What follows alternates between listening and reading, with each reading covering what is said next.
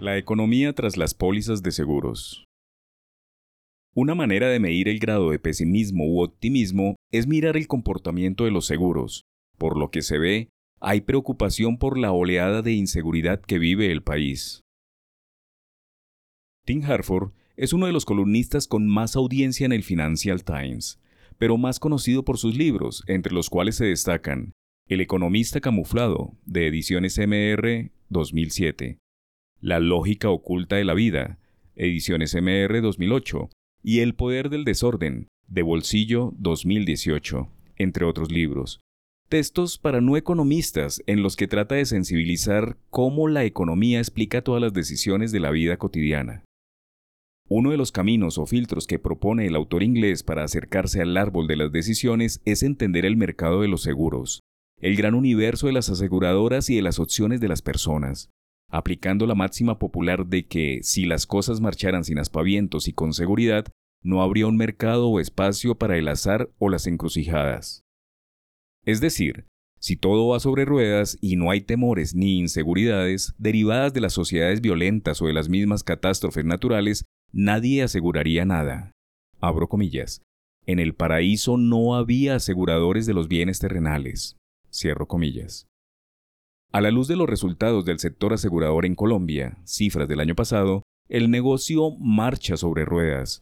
Mientras la economía en general solo crecerá poco menos de 1%, el sector subió sus ingresos 7%.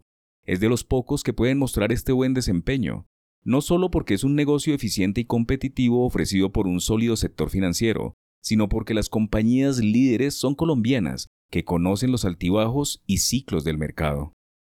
La industria aseguradora en 2023 emitió un total de 50,6 billones de pesos en primas, lo que representó un incremento de 7% respecto a 2022.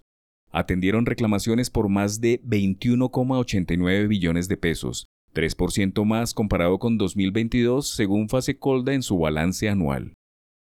Durante el año pasado, un colombiano invirtió en promedio 970.177 pesos en seguros. Las reclamaciones estuvieron distribuidas entre eventos como incendios, temblores, avalanchas, inundaciones, accidentes de tránsito, enfermedades laborales, accidentes, entre otras. Que los bancos ofrezcan seguros express de bajo monto en los cajeros electrónicos o dispensadores de dinero en la calle es la manera más clara de entender que cuando la inseguridad acecha, siempre habrá una solución para que el riesgo de perderlo todo sea menor. Los seguros generales fueron los que más primas emitieron en 2023 con 23,86 billones de pesos, un alza de 14%. Luego, le siguieron los de seguridad social, con reclamaciones por 15,7 billones de pesos, y los de vida, con 11,05 billones de pesos. En los seguros generales, por concepto de autos y transporte, se desembolsaron cerca de 3,5 billones de pesos, lo que representó una caída de 6% con relación a 2022. Fasecolda resalta que, del total del parque automotor, tan solo 12,2% de los vehículos tienen un seguro voluntario. La economía colombiana que se observa tras las pólizas de seguros muestran que el país nada en medio del miedo e incertidumbre, y que la desconfianza que genera la ola de inseguridad a lo largo y ancho del país se refleja en los seguros que por fortuna existen.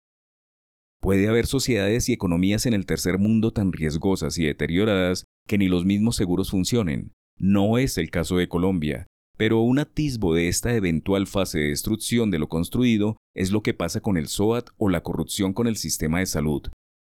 Siempre habrá otra manera de mirar la realidad de la economía.